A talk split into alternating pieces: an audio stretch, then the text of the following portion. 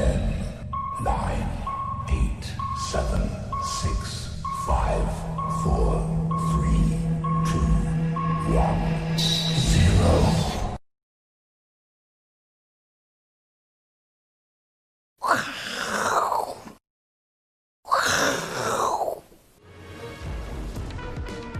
欢迎收看，我是金钱报，那带你了解金钱背后的故事。我是代班主持人赵丽哦，因为大 K 休假，大 K 休假，所以没办法了哈，由我来代班了哈。好，那我要来解盘了哦，来，我跟大家报告一下哈。好，来，我们看一下这个哈，大家现在哈，大家现在对大盘哦，到底是有的乐观的认为整理完之后会创新高了哈，那有的悲观的认为这个地方有可能会有连续性的重挫了。好，那。当然，另外一派就认为是整理的格局哦。那我们先来看一下，我跟大家报告我的看法，大概是这样哦。那悲观的当然认为哦，在有可能会像二月份，这个是纳斯达的指数哦。二月份那时候的时空背景，就是在一月底的时候，大陆先发生了新冠肺炎，然后慢慢的二月份美国开始发生哦。那结果指数就出现重挫的走势哦，就是巴菲特那时候所一生才看过一次的熔断，结果那时候大概应该有三次的一个熔断了。好好，不管。那那时候为什么会出现这样的情形？最主要是因为黑天了。你要记得黑天鹅哦，因为美国已经很久没有因为这一些公共卫生的问题，就疫情的问题而影响到股市。所以在这样的情况之下，因为大家会恐慌，因为是毕竟是流行病哦，大家也不知道发生什么事情，所以就出出现了去杠杆化，然后指数呢就出现了崩盘的一个走势。好，那这一次呢，大家觉得，我个人我先讲结论哦，我觉得。现在不会像那时候的阶段，可是现在有可能是时间波的反弹，反弹完之后它还是会往下进行修正，只是说修正的幅度跟时间大家要观察。另外一个现在所面临到的不是黑天鹅啦，所以短线上不会有崩这种崩盘的风险然后，理论上是这样。现在大家面临到的是灰犀牛，因为有太多只黑犀牛了。当然大家都知道，你比如说美中贸易战、反垄断的调查、费德的货币政策不如预期。景气复苏趋缓，有可能之前乐观的会认为 V 型，现在大家应该不太会认为 V 型了，有可能开根号，有可能 W 啦等等。股市估值估值过高，泡沫的问题，疫情二次爆发的问题，美国大选的问题，反正一堆的黑犀牛。哦，那现在我个人觉得，以目前来看的话，其实这些东西都已知。你现在要突然之间冒出一个未知的黑天鹅的部分，其实短时间并不容易啊。所以不容易的情况之下，不太可能说整理完之后马上出现这种崩盘式、雪崩式的崩法，不太可能。可是因为呢，现在的灰犀牛已经慢慢接近。假如说灰犀牛离你很远的时候，其实就像这一段的时候，大家你觉得不是那么多的灰犀牛，是一个一个慢慢来，并且距离我们还有安全的距离，所以指数可以一直的走高。可是到这个阶段呢，其实你不管是美美中卖反垄断的调查，其实你去看反垄断调查，最近为什么？科技股的跌幅相对于道琼的指数真的重很多啊，尤其是五大科技尖牙股的部分哦。那你去看哦，因为这个比较少人在提啊，哦，比较少人在提。我跟大家报告，你去看一下五档里面哈，就五档里面哦，有一档没有被反垄断调查，就是 Microsoft，因为两千年它已经被调查过，也被判刑了啦。好之后，所以呢，它这次没有反垄断调查，Microsoft 大概只有跌十趴，以今天的收盘价来看，大概跌十趴。其他的四家，不管阿马逊，不管 Google，不管 FB，哦，不管苹果，跌幅都十趴以上，以现在收盘价。那哪一个跌幅最重？Google。为什么 Google 跌幅最重？因为它有可能马上会被起诉，它的一个起诉的时间是最短的，有可能然后有可能像，所以你去看 Google 的股价，其实这一段的跌幅真的是最重，以今天的收盘价。所以大家也不要忽略了反垄断调查的部分。好，那其实这些的状况。有这些的灰犀牛的一个状况之下，所以我们来观察指数。我个人觉得会怎样？就是这个地方，它会进入时间波的整理了哈。我们看下一页好了，这个是纳斯达的部分哦。你说这个地方要马上过高，我觉得不太可能啊哈，因为有这么多的灰犀牛。好，另外一个，我们来看一下，其实要讲现在的盘势的规划的时候，我们先看一下那时候台湾的股票市场发生了什么事情。一样在今年二月份，大家记不记得这一天长黑 K 棒的时候，就是。我们新春开红盘的时候，就是农历过完年新春开红盘，因为那时候大陆有些地方已经武汉封城，所以当天重挫完之后，股价两天见低之后，开始进行一个整理的架构啊，然后之后因为美国的疫情的关系，所以导导致成后面的崩盘式的一个走法。那现在呢？现在我觉得，你看这个形态大概是盘整待变了哈。其实美国也有这种现象啊哈。那这么多黑犀牛的一个状况之下，我个人觉得，其实这个地方的一个时间波整理完之后，你要提防的是未来来讲应该会破颈线往下来进行回撤。可是回撤的过程当中，我觉得它应该是比较像跌下来之后整理，再往下去做回撤了哈。就是说，那会不会不至于像这样的一个状况了哈？可是呢，它会不会由多头变成空头？当然后续再加以观察。不过目前应该是比较类似这一段，可后面的跌幅是所谓的一个短线的跌幅，理论上也不会那么深哦，就是也不会形成这样的现象。所以其实目前的一个操作面来讲呢，我觉得大家相对上来讲持股比例真的要比较低哦，进多单的部分。那当然你可以去放空避险啊，因为现在电子业的部分来讲的话，其实进入尤其进入了第四季哦，其实。整体的电子业大概真的比较好的，只剩下台积电，哦，只剩下台积电，或者你说联电等等，不管了哈。那大部分的电子股的部分，当然有一些还不错，NBPC 或者是部分的面板，或者是其他的瓶盖的拉货，短线上的一个拉货。那大部分来讲的话，其实电子业确实它进入第四季会有比较不好的一个营收的一个表现了。好，那我们看一下，因为今天来讲的话，很很多最夯的题材就是红海。跟国巨的策略联盟的合作了哈，那不管了哈，就是说不管这一些的合作等等等哦，其实我觉得啦，我个人觉得哦，当当然你看哦，你比如说有摩根士丹利啦哈等等哦，重生呐哈，你要记得是重生呐哈，瑞信也重生呐，其实都是重生呐，重生的意思就是说之前我已经看好它的，那现在我再讲一次，结果你看一下股价，其实红海的股价是这样，那国巨的股价其实也没涨，是最近这两天涨，所以代表什么？代表要重生，我觉得也没有意义。你要看的就是说，红海跟国巨的强强的一个联盟好了，其实对它短线上来讲，只是一个题材性。你要看的，比如说国巨的部分，你要看的是它未来的被半导那个被动元件的一个景气如何。比如说未来三个月、半年，可目前看起来，它的一个景气，我个人认为被动元件的景气不会太好了，因为整体的电子股来讲的话，其实它的产业能见度是低的啦。所以你说经过了两天的一个拉抬之后，股价会不会这样就上去？我个人觉得机会真的很渺茫哦。我讲这个今这一两天的上涨，最主要是因为题材性的部分。那红海呢？红海的部分其实也是类似的一个状况了哈。我讲不管最主要当然是立讯的崛起了哈。不管现现在来看的话，其实今年当然红海高阶的部分，iPhone 的新机高阶的部分，大概它的占比还非常高。可是呢，不要忽略了，当明年、当后年的时候，我讲当立讯的崛起。或者是这这些单子高阶的部分，是不是会释放给，比如说像和硕啊，比如说像伟创等等？我想这个对它中长线的疑虑，它一定是有的啦。所以我觉得红海短线上角往上攻，有可能是因为它的营收，或者是因为短线上这些的消息。可是就中长线而言，其实它的压力相对上来讲还是蛮大的哦。所以我觉得也不要过度去做追加。其实这些股票，我觉得真的要看的国巨，你要看它被被动元件的未来的景气看法。那现在看起来。也不是那么的好，因为你看记忆体大概就知道了啦。好，那另外的中兴事件的部分，当然受惠的有联电啊、世界先进等等等啊。好，那我个人觉得最近最夯的当然就是联电了哈，因为联电八寸晶圆代工最多了哈，所以受惠的程度当然最大了哈。那另外一个，可是以联电来讲哦，我个人觉得这个地方也不能追哦，因为以目前台积电今年的 PE 来看的话，大概目前是二十二倍哦。联电目前 P/E 大概是十八倍附近的水准。你说联电这种，它是一个属于价值型的部分；台积电它是属于成长股的部分，因为高阶制程等等，所以台积电是成长股，联电它是一个价值型的部分哦。所以你说联电的本益比要超越台积电，这个逻辑上就很怪。所以我个人觉得哦，其实当联电这个地方越接近三十的时候，其实是一个卖点然后，那世界先进的评价相对是比较高了哦。以它的股价来看的话，其实现在的评价比较高。所以你可以发现，世界先进的表现就比较弱。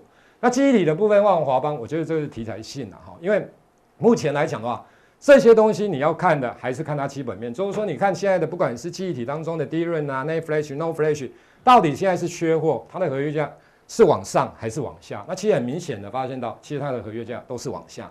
所以像这种股票，我觉得你有反弹，你看状况自己去做减码。因为假如现在的记忆体是夯的，是合约价往上的。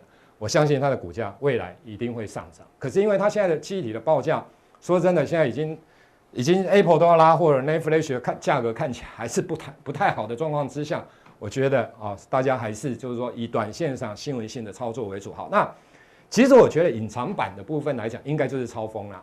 因为封测，我跟大家报告，你比如说有日月光，日月光因为有华为的影响，那呢超风的部分其实它没有华为的影响。第二个来讲的话，当你试想超风的部分，大概它的一个封测是以八寸晶圆厂为主，所以现在夯的是什么？现在夯的是八寸晶圆厂的部分。你比如说像联电，你比如说像世界先进，缺的都是八寸晶圆厂。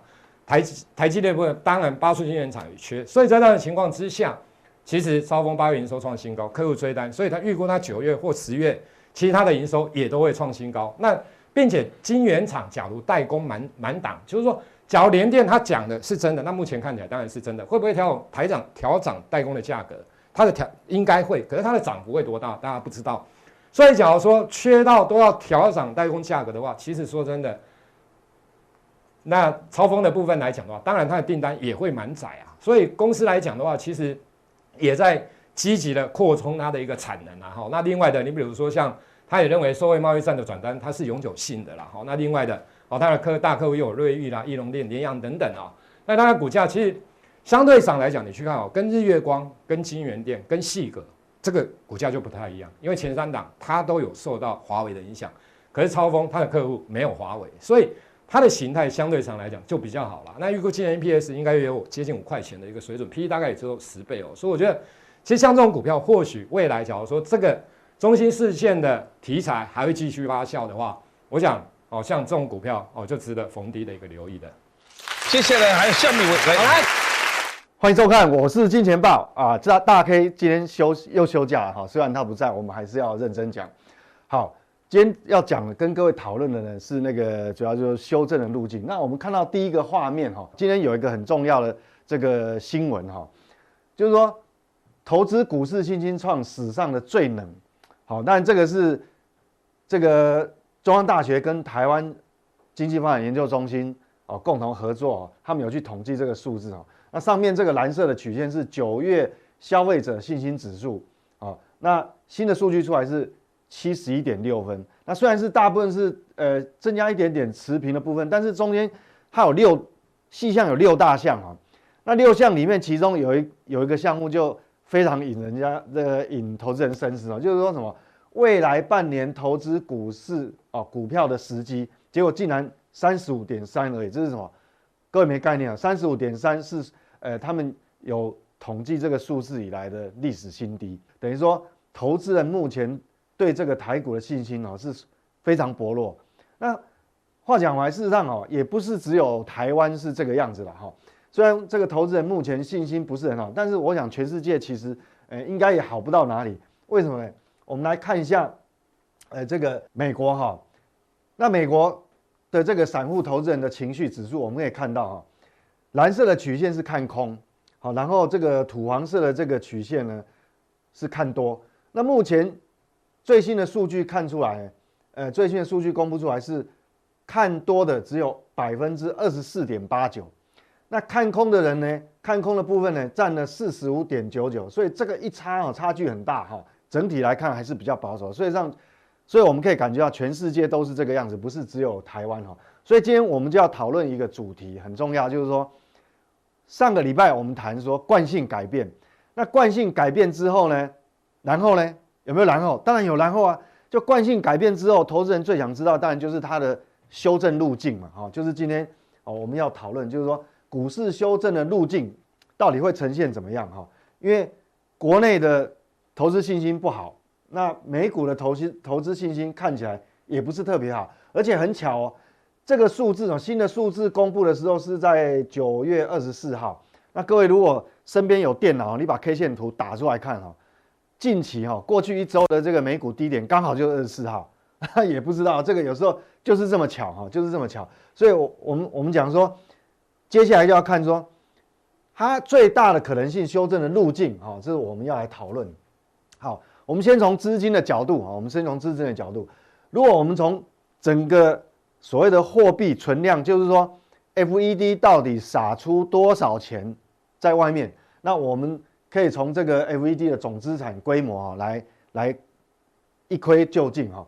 那我们看到最新的这个数据哈是在呃九月二十三号公布的，是七兆零九百三十几亿，好，这个这个数字七零九三，好，那我们可以很显然看到这个蓝色的曲线哦，它这边是有勾上来的，好，是有勾上来。那如果我们从这个呃八月底到现在为止，大概呢这个 FED 的总资产增加了多少？大约是在一接近一千五百亿。那意思是说，从八月底到现在为止呢，呃，事实上市场上的钞票哈，等于说他购买债券嘛哈，然后把这个这个钞票丢到金融市场，等于说整个金融体系事实上是多出了，呃，比上个月底是多出了一千五百亿左右哈，单位是美元。所以这样来看的话，从资金的角度来看哈，理论上呃应该不会有太大的流动性问题，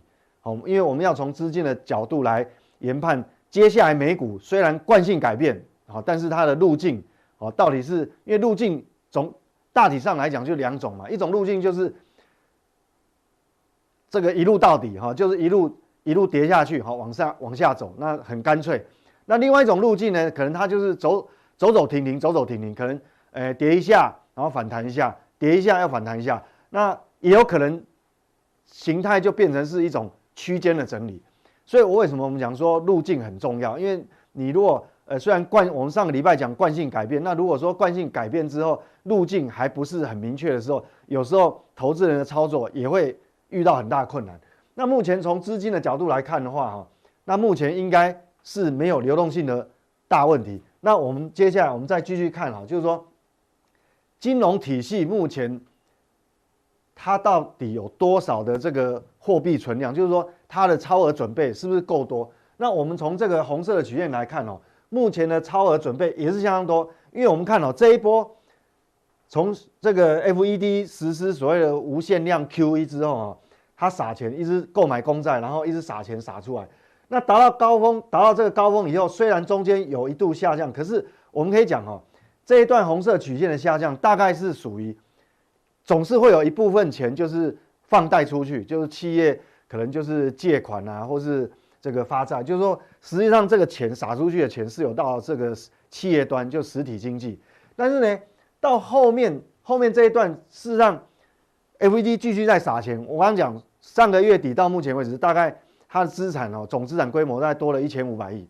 那事实上，这个钱撒到金融体系里面，唯一比较可能比较缺憾哦，有缺憾的就是说，它这些钱可能没有到实体经济。为什么？它转变为所谓的。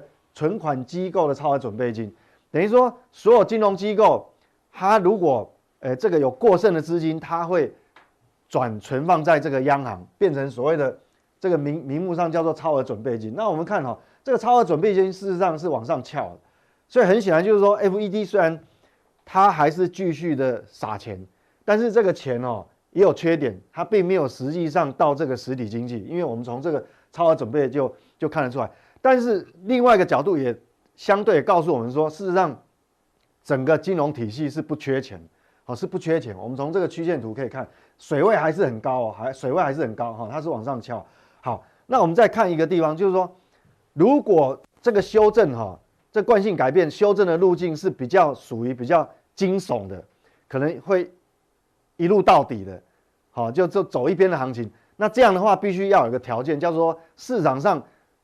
可能要所谓的资金断裂，或者说某个产业的板块可能募资不够顺利，那那个会造成什么？会造成我们所谓的这个公司债的市场的利率会有大的变化。所以我们就来看哦，那下一张图，我们看所谓的信用利、信用风险利差。那当然这有分三个哈，蓝色的部分是 CCC 等级。那我们通常说看市场金融市场资金有没有断裂，主要是看这个这个 CCC 等级，就是俗称所谓垃圾债。哦，当然，底下还有黄色和绿色的曲线。那黄色的呢，它是属于 Triple B，哈，就 BBB 等级的。那这个绿色呢是 A A A，哈，三个 A。所以我们先不要看后面两个，我们看蓝色的曲线啊。如果说这个金融市场它可能在某个板块，我不管是哪一个产业类别，如果它出现可能募资有困难，或者说资金有断裂的话，通常它会呈现在。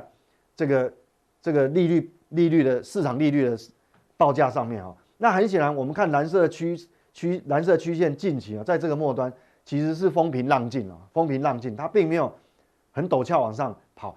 通常你如果呃资金趋紧，可能有断链的资金断链的疑虑的时候，会像这个样子哈，会像这种东西，就是说它会有迹象，会慢慢慢慢就升高了哈。但是目前为止看是风平浪静，所以从这是呃从前面哈，FED 的总资产总资产规模，然后看到这个所谓的金融机构超额准备金，然后我们看这个市场有没有断链的风险。从这三三个这个金这个金融指标的这个切入哈，我们来看，应该来讲这个修正的路径哈，会属于一种，它可能是修正，但是它的修正可能是走走停停，等于说会演变到最后有可能变成是一个箱型，一个区间的一个整理，好，就是就是它的这个整理哦会不干不脆，那有好有坏，因为你如果整理的时间拉长，它走走的是走走停停哦。那这会造成，就其实你会造成一些投资人短线上操作的困扰，就是它跌也跌得不干脆，那涨也涨得不干脆，哦，就会变成是这样。等于说，目前为止，等于说你惯性改变之后，哦，基本面是主人，那这个股价指数是狗，那狗回过来回过头来修正的时候，它可能也是走走停停，大概就是这个意思。好，那接下来我们看哈，另外一个就各位去想一个问题。当你修正的时候，这个钱往股票市场一部分撤退，好，那我们讲说这个风险偏好降低之后，这个钱撤退出来，它要放哪里？我想这个很关键。我想这个在未来不管是一年两年，你都常常要用这个角度去思考，你才会比较能够掌握这市场脉动。为什么？因为事实上钱就是这么多，那当它从股市撤出来之后，假设它找不到地方可以去。那可能一段时间之后，它最后还是会回流这个股市。为什么这样讲呢？我们讲说哈，我们现在来看，因为自从今年以前呢，我们不谈。那因为今年哈是特别，就是说人类有史以来哈第一次所谓的无限量 QE，那钞票一直撒撒出来。事实上，FED 啊也这个两周以前才刚刚宣布说，大概定调，如果没有特殊的状况，大约在二零二三年以前。基本上大概维持接近零利率的水平。好，那重点哦，你一直常态性的维持在零利率的时候，那我们就要思考，这个钱如果从资本市场撤退之后，那它会去哪里？实际上，最后如果说我们找不到地方可以去喂纳这些资金，那最后一段时间之后，它还是会重回股市。好，但最近房地产有加温了哈。那我为什么会说最后可能这个资金呢还是？不得不被迫的，就是说，会一部分还是要回来股市。我们看哦，画面上看这个叫股债殖利率的利差，好，这美国股债殖利率差。那我们画看到这个绿色的柱状体呢，是 S M P 五百的股利值利率，就是说 S M P 五百市场整体市场的这个值利率呢，然后减掉两年期公债，事实上两年期公债事实上等于说就是一个无风险无风险贴水啊，无风险利润的这个贴水。那你扣掉以后，我们可以看到。当你这个无限量 QE 下去的时候，我们看到哈，这个柱状体是变变长了，比以前还长。为什么？因为以前哈公债值利率比较高，那比较高的话，它会吸引一些保守的资金，它还是会这个停留在这个债券市场。但是你现在如果说常态性的几乎是零利率的时候呢，那凸显出，变成说你把这个股市 S M P 五百市场值利率扣掉两年期公债这个值利率的时候呢，它变成凸显出。这个这个诱因出来，目前为止是多少？目目前目前的位置是在一点五三，哦，一点五三等于说你对照了这个 FED 已经已经告诉你说，二零二三年大概如果这个通膨率没有拉起来的时候，它可能会维持零利率。那你对照目前为止 S M P 五百的这个这个扣掉这个两年期公债殖利率还有一点五五三个百分点的时候，一点五三趴，那事实上这个就是一个诱因。所以我讲说。从这些不同的角度来看呢，都告诉我们一件事，就是说，这个修正的路径哦，大概率又是呈现什么样子？就是说，你要让它直直往下跌，除非一种可能，除非一种可能叫做美美国的这个这个经济基本面哦开始恶化。好，那我想本周末有非常重要的数字哈，啊，这个周末会有新的一个所谓的 ISM 美国 ISM 采购经理人指数。好，那那个很重要，那是很重要领先指标。那那当那个数字等出来之后，我们下礼拜一再跟各位解读。那我意思就是说，除非基本面经济的数据哈有恶化，很明显恶化迹象，否则如果在它还没有恶化之前呢，事实上哦，我们从资金的角度，从资金的角度来看，我们目前为止大概可以研判，就比较大的概率，好，应该是走所谓这个修正呢。虽然美股惯性改变，但是它修正可能会是属于走走停停，哦，走一下又停一下，走一下又停一下，等于说你跌一下，它可能又反弹，跌一下又反弹，所以会是呈现这样一个形态，哈。好，那接下来我们回到台湾，刚讲完美美国，那台湾是会呈现什么样子呢？我想台湾，我先讲结论哦，它也会类似一个状况，就是说它可能惯性改变，但是呢，它也是属于可能会呈现一个所谓的箱型的一个区间整理。它不见得会一路往下走，那为什么呢？我想各位画面上看这个图哈，这个是很很这个直接的这个判断哈，你可以从这里面看出一些端倪。我们讲说这个是台湾的外销订单，我们讲外销订单其实哈，大概这样，我想月底了嘛，再过一个礼拜，陆陆陆陆续续这个上市柜营收又要开始公布了。那事实上我们知道，从这个八月份的这个外销订单的数据来看哦，事实上已经可以告诉我们说。九月份上市柜整体的营收应该不会太差，为什么？我们知道台湾的这个出口主力是什么？都是跟电子有相关的哦，电子资讯类。各位看到这个外销订单哦，西呃这个八月份的这个外销订单呢，它有几个产业分别。那我们看资通讯的部分，两个出口主力哈，资通讯的部分呢，它的年增比去年同期是年增率是二十六个百分点。那电子零组件的部分呢，它比去年同期是成长二十八个百分点。那很显然，这个这个就告诉我们，事实上现在所有上市柜公司的这个这个九月的这个营运状况，事实上应该讲，这个订单大概会影响到十月的上半个月。所以这样来看的话，目前的营运还是非常的热络。所以从这个数据来看，哈，应该整体来讲，哈，台湾的这个上市柜营收还是不会太差。那如果不会太差的话，那加权指数的修正，它就不会是一种很激烈、很惊悚的一种修正，应该也是属于那种所谓呃一个一个走走停停、走走停停哈。那除非我们看到这个基本面的数据哈开始恶化，那后面当然这有比较差的数据，但是这个并占的整体台湾的这个这个营运的比重是非常小的，所以这并没有这么的这个严重哈。那但是呢，是不是说整个状况就很好，完全没有瑕疵？哦，还是有一点点这个瑕疵在里面哦。但是这个一点点影响不会很大，但是我们还是要关注哦。各位看，我们如果把外销订单的主力哈，就刚刚讲了，这所谓的通资讯、资通讯还有电子类哈，把这两个数据把每个月都画出来，画成一个曲线的话，会呈现这样。土黄色的这个曲线呢，是资通讯产品，这是外销它。这是外销订单的金额，好，就金额，绝对金额，它不是成长率哈，是金额。那蓝色的曲线呢，是这个电子产品的这个外销接单的金额，一样是金额。是我们看到过去有，从二零一二年一路看上来，其实资通讯的这个订单也是每每年一路垫高，一路垫高，诶，到今年就有一些变化。今年有些变化，这是我刚刚讲，就是说我们后之后，我们接下来要关注的问题是在这个地方。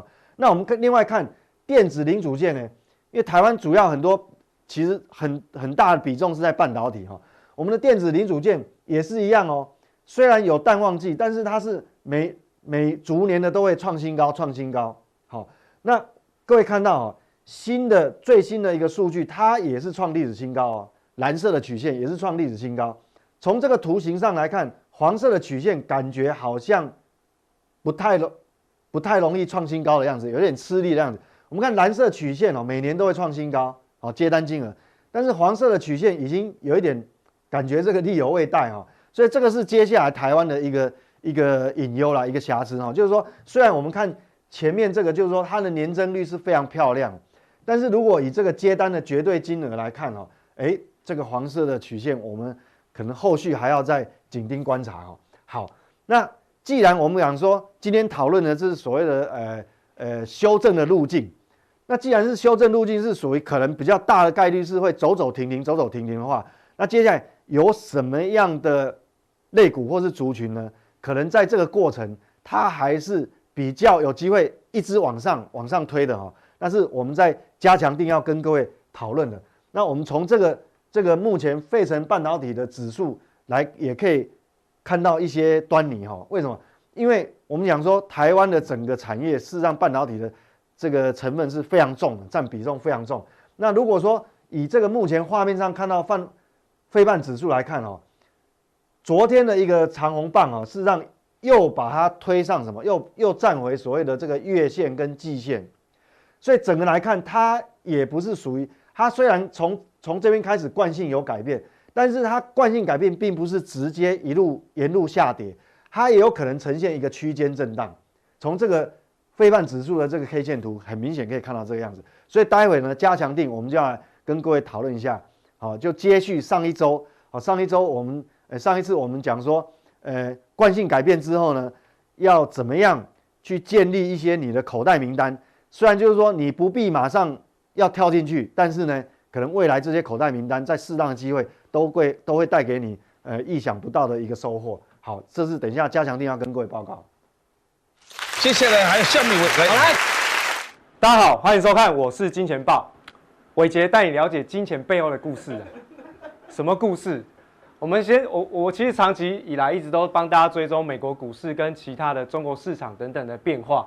那接下来有一件大事要发生，就是美国的总统要进入到这个辩论会的一个发展。然后，那当然他们会就几个议题来去进行辩论。好，那所以呢，他们接下来在这一场这个总统大选的这个辩论会当中。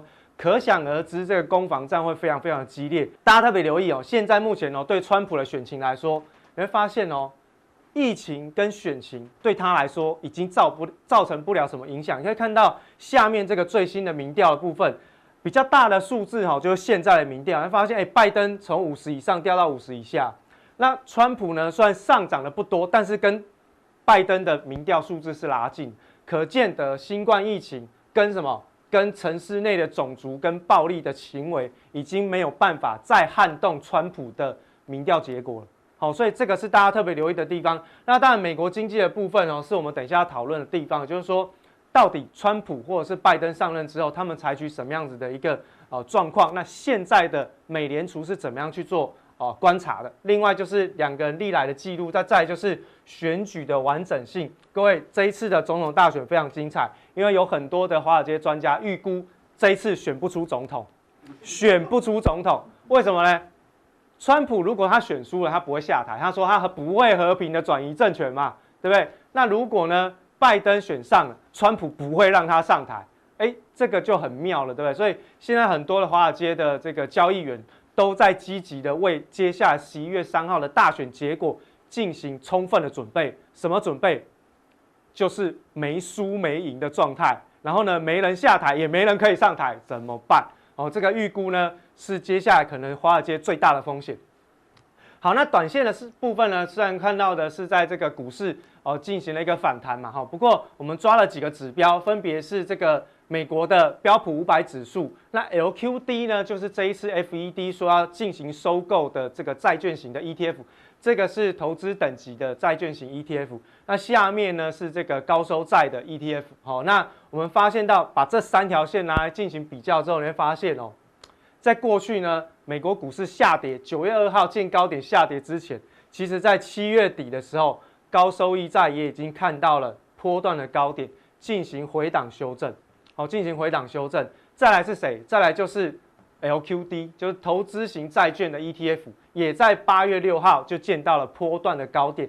接下来就是一路的往下修正，最后呢才是台，才是这个美国股市哦，标普五百的指数在九月二号见到最高点之后开始往下修正。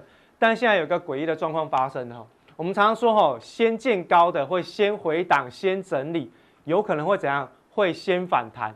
但是我们来看一下高收债的部分，它先见高，先下跌，但是它没有反弹嘞，它没反弹嘞，好，它继续再下跌。然后呢，那你说这个美联储买的这个投资等级的债券型 ETF 有没有止跌？也没有反弹嘞，它也没有反弹，而且甚至在过去这两个月当中，美联储是没有买的哦，是没有买的哦，所以它的股价诶往下掉。结果只有股市在反弹，然后只有股市在反弹，所以在极短线上是造成了一个所谓的背离的现象，有背离的现象。那会不会是其实他们还在继续下跌的过程当中？当股市这一波反弹完了之后，就会追上他们现在正在表态的，又再继续往下破底，这是极有可能的事情哦。而且，其实，在过去呢，我们在节目当中一直跟大家讲一件事情，就是美国的利率这件事情是非常重要，因为当利率在反弹的时候，会影响到的是债券的价格。所以很明显，你看到在七月底跟八月初的时候，分别看到了高收债的价格在往下修正，还有呢，投资型债券的。价格在往下修正，所以代表其实市场上对未来的利率，它在反弹的空间是有比较大的期待的吼。这个是第二个观察。好，另外呢，我们就来看一下，Behold the voice of God，对不对？哦，来听听看，这就是上帝的声音。上帝是谁？在美国的市场当中，上帝就是央行，因为它决定了货币的价格。那央行主席是谁？谁就是上帝。上帝是谁？鲍威尔。好，鲍威尔。那我们就来看一下鲍威尔在过去这个礼拜当中，在参众两院的听证会，我把它简单的哦这个整理成三个重点，让大家去进行一个参考跟观察。第一个呢，他说到哦，美国经济其实现在目前是高度的不稳定，它必须要有更多的财政政策跟货币政策来进行纾困跟刺激。但是现在很妙了，美联储呢已经把货币政策用到短期的一个极致。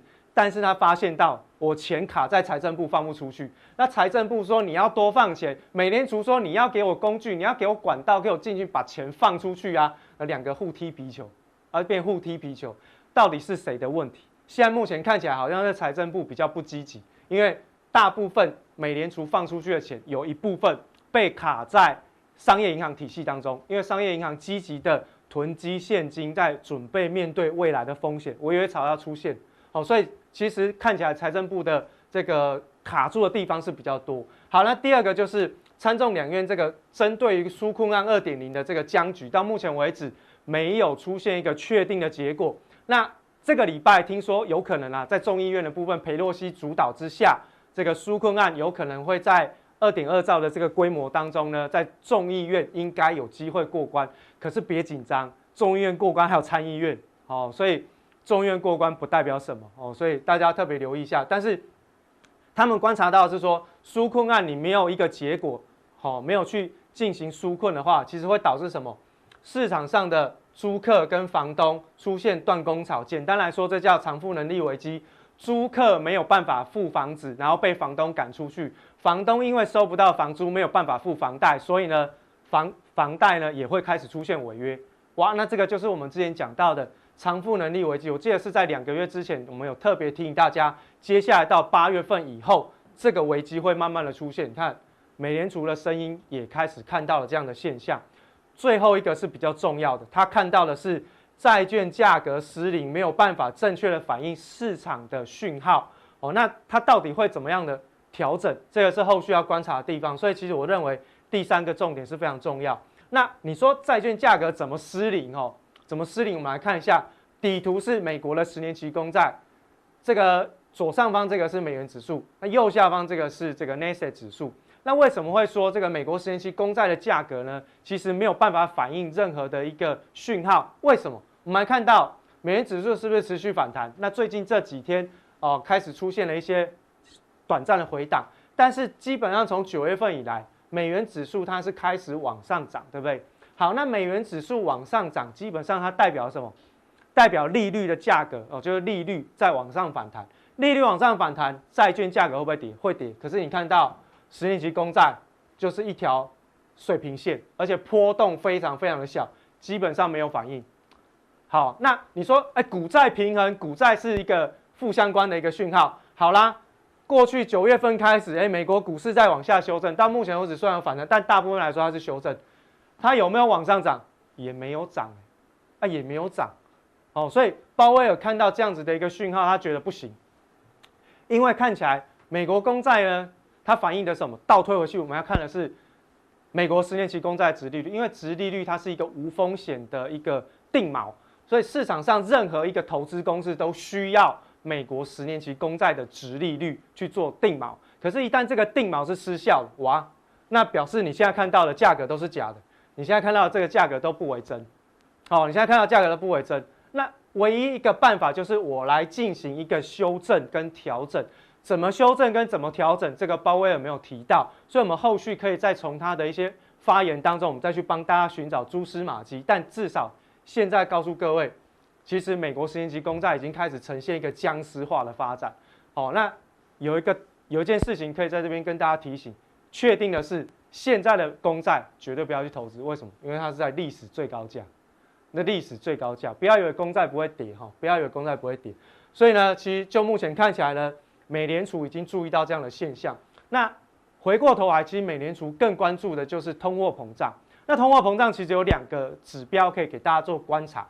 第一个是 CPI，好，CPI 也就是所谓的消费者物价指数。好，那消费者物价指数的定义是什么？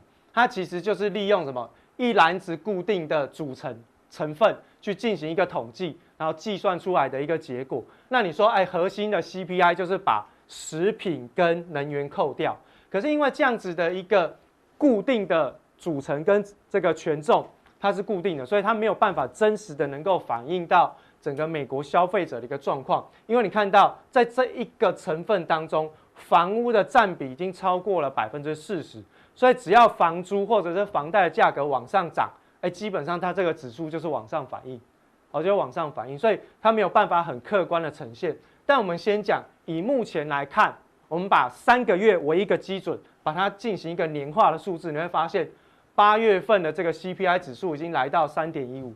所以为什么在上个礼拜这个呃 Evans 芝加哥分行主席会说有可能哦，FED 在还没达到平均通胀目标之前就升息？为什么？你可以看到，光光是一个固定的权重的统计的 CPI，现在目前为止三个月的年化就已经达到百分之三。你说现在美国有没有通胀？已经来了吗？已经来了吗？好，那另外呢，我们就再看到另外一个什么？另外一个就是 PCE，好，PCE 叫做个人消费支出的物价指数。这跟 CPI 不同的是，它这上面有个定义哦，简单跟大家讲一下。刚刚我们讲过，CPI 是一个固定的哦，这个一篮子的固定商品去进行的统计。那它不是哦，它是利用。国内美国国内的个人消费品的价格的平均增长去反映的，哦，去反映的价格变动，所以它这个数据反映出来是消费者真实在市场上的一些消费的行为。比如说，我吃牛太贵，我买什么？买猪、买鸡、买羊，哦，这样这样子的一个价格的替代效果会反映在 PCE 的身上。所以你可以看到 PCE 最主要的一个组成占比。他们的重点是权重都差不多，哦，包含像是我们之前讲到，哎，房屋的部分在这边已经降到二十以下，基本上就没有太多的一个影响的占比，哦，所以你会看得出来说，在 PCE 跟 CPI 指数的部分，它的成分基本上就有点不太一样，所以呢，现在目前哦，美联储的标准是看核心的 PCE 去进行平均。通胀目标的评断，那我们刚刚有提到嘛，虽然你现在看到的这个名目哦，这个 PCE 指数到了八月份基本上还在一点三，都不高。可是呢，如果你把这过去这三个月进行年化的一个计算，已经超过百分之三以上，已经超过百分之三以上。那简单来说呢，给大家看一张图哦。PCE 是什么？PCE 就是什么？要买的买买更贵。而不买的变很便宜，对不对？你看到过去哦，在这边哈、哦，如果你不买的东西，不买的有什么？不买的就是啊、呃，这个在家的，或者是在家或呃在工作，或者是学校的一些食物食材费，因为你疫情的关系没有去工作嘛，或者是你失业在家，或者是小朋友没有上课，你就在家嘛。那再来就是鞋子，再来就是通勤费用，然后另外呢，饭店，然后这个女人的这个衣服哈、女生的衣服。然后再来就是男生的西装啊，好外套啊，跟他的这个哦鞋子等等，那就是哦航空的一些支出。你看不买这些我都不用嘛，因为我现在都基本的生活都过不下去，我不用变更便宜。可是我要买的维持日常生活所需的，在这边你看到脚踏车变超贵哦，脚踏车啊，医疗保健都不用讲，因为疫情的关系嘛，这一定的。在什么 newspaper，为什么会有报纸？大家都在家嘛，没事干嘛，失业，要不然就是怎样，就是暂时都停工在家里面，所以很需要看报纸，对？再就是在家里干嘛？看电视哦。那另外呢，就是比如说像在家的吃饭的一些费用，伙食费啊，然后清洁用品啊，还有就是房租，这些都很贵。这些真正反映在哪里？反映就是在 PCE 哦，PCE 指数上面。那另外还有一个呢，就是这个模呃，这个高盛他去做的一个统计哦，这个是美国的这个时薪的部分。那发现美国的时薪哦，它的薪水成长率会发现很奇怪，怎么薪水在过去八月份暴冲啊，在这边哦暴冲啊暴冲。那为什么会这样？基本上它是来自于这二零二零二零二零年的时候，它去统计暴冲，基本上它是来自于移转移转性的支付的暴增跟基本薪资上涨。基本薪资上涨大家应该可以理解啊，因为过去如果说你找不到人，你需要人，你本来就会把你的薪资往上调，这很正常，大家很容易理解。那移转性支付什么？就是政府给你的失业补助金啊，州政府给你的津贴啊等等，哦，这个就叫移转性支付暴增。所以有了这一块，造成这个往上喷，那这会造成一个收入薪资收入的一个假象，因为它是一次性的比较多，哦，一次没有办法永久支持下去。所以在整个结构上面，你会发现，这个如果现在没有了，有没有？现在还没过嘛？纾困二点零还没过嘛？这个没有了，但是你只剩下这个，那你剩下这个，你又没有工作，那你能靠什么？能靠的就是之前政府发给你，然后你有存下来，就阿弥陀佛，对不对？如果你没有存呢，那你可能就流落街头了。哦，所以其实现在目前看起来，通货膨胀来临之下，即便是我们看到在薪资的水平在上涨的同时，它都隐含着一些陷阱。那当然，这个是该告诉我们说，现在的。通货膨胀在美国已经是正在现在进行式，那跟利率的相关的一些哦表现就会开始慢慢的浮现。所以为什么我会一直提醒大家说实质利率、实质利率哦？那接下来实质利率在反弹的过程当中，美元指数有可能会继续反弹。当然，对于未来在整个大宗原物料商品市场的部分也会有一些短线的影响。但是呢，等一下我们在加强定当中要跟大家讲。从这个通货膨胀里面，我们怎么样去挑选一些直接跟通货膨胀有关的商品？就是你如果担心通货膨胀会来吃掉你的薪水，吃掉你的这个收入，没关系，谁通货膨胀我就投资谁。等一下在加强定，我们就告诉大家有哪一些标的可以参考。